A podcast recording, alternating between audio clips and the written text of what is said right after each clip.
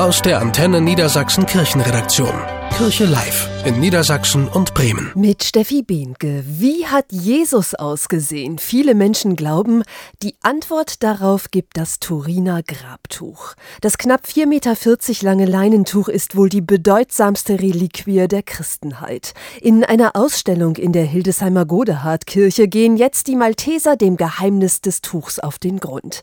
Denn bis heute sind drei Fragen ungelöst. Das sagt Organisator Michael Lukas. Erstens die Frage, wie alt ist das Leidentuch? Zweitens, wie kommt das Antlitz eines gekreuzigten Mannes auf das Tuch? Und drittens natürlich, wer ist der Mann auf dem Tuch? Die Ausstellung präsentiert eine originalgetreue Kopie des Turiner Grabtuchs. Sie zeigt, was Rechtsmediziner und Ärzte über das Leiden des Mannes auf dem Tuch herausgefunden haben. Sie erklärt, was wir historisch wissen und was naturwissenschaftliche Untersuchungen ergeben haben.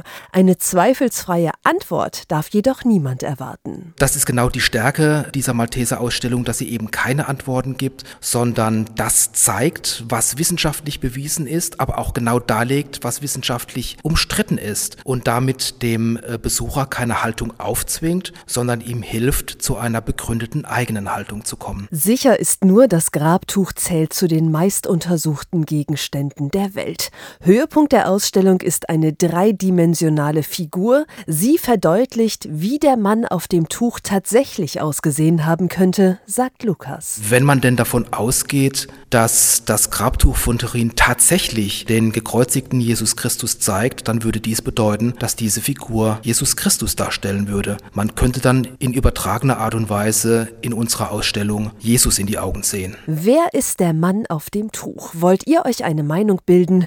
Die Ausstellung in der Hildesheimer Godehardkirche ist noch bis zum 23. April zu sehen. Kirche Live in Niedersachsen und Bremen. Aus der Antenne Niedersachsen Kirchenredaktion.